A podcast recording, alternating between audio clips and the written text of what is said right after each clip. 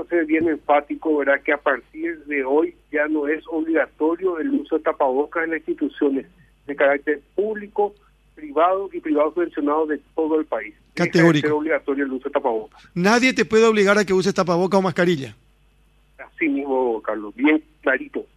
Ahora, de todos modos, algunas recomendaciones, eh, siempre eh, respetando lo que dice Salud Pública, también hay que tratar de cumplir, ministro. Claro, nosotros dimos mucho énfasis desde el inicio del año en el tema de la ventilación cruzada, dejar abiertas las ventanas, puertas, mucha ideación, priorizar las actividades al aire libre, seguir con el tema del lavado de manos, y bueno, todo eso sigue, Carlos. Claro, claro. Eh, y bueno, eso nos hace bien a todos, eh, en escuelas, colegios, en la casa, en los negocios, en cualquier sitio. Lo importante es que el Poder Ejecutivo dejó sin efecto uso obligatorio de tapabocas. Las vacunas son importantes porque no es que el COVID se acaba, eh, porque tampoco Así se acaba mismo. la influenza. Claro. Así mismo, nosotros recomendamos no solamente a los estudiantes, sino a toda la comunidad educativa que se vacune contra el COVID. Tenemos que seguir eh, combatiendo. Esta es una, estamos saliendo de esta pandemia, pero si no nos cuidamos vamos a recaer. Entonces, sí o sí, la vacunación, tanto para influenza como contra el COVID-19. Lo que nosotros comentábamos recién, que cuando hablan de este cruzamiento de ventanas y puertas abiertas, estamos en otoño, pero el frío puede ser o la temperatura puede ser más baja en los próximos días y eso puede complicarnos un poquitito con relación a ese punto, ministro.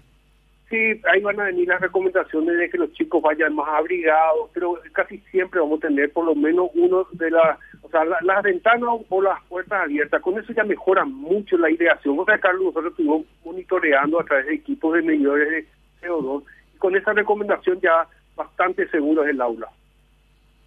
Prácticamente, ministro, ya queda esto a criterio de, de los padres, de los docentes, el hecho de usar el tapabocas solamente si es que estás, eh, si el alumno está con gripe o normalmente directamente ya no van luego al, a la escuela así, ministro.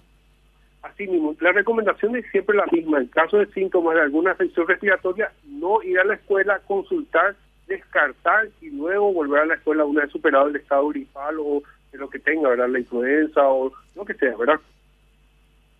Ahora, eh, ministro, eh, ¿esto significa que vamos a tener clases 100% presencial?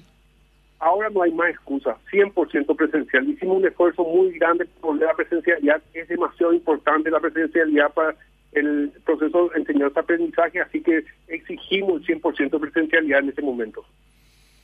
Ujú. Se notaron el efecto, buenas tardes ministro, se notó el efecto de la pandemia en, la ausencia de, de- de- de clases presenciales en el, en el conocimiento y en el aprendizaje de los chicos, ministro. Eso es a nivel mundial, se notó que hubo una disminución en el aprendizaje. Nosotros estamos midiendo en este momento, eh, se está trabajando a través de la evaluación y nada sustituye a la presencia de los eh, docentes la interacción con los alumnos en clase. Hay muchas pérdidas en lo que es lectura comprensiva, la lectura en sí, y eso nos preocupa. Por eso que estos primeros meses estamos haciendo mucho énfasis en el repaso en la parte de lectura y en la parte de matemáticas.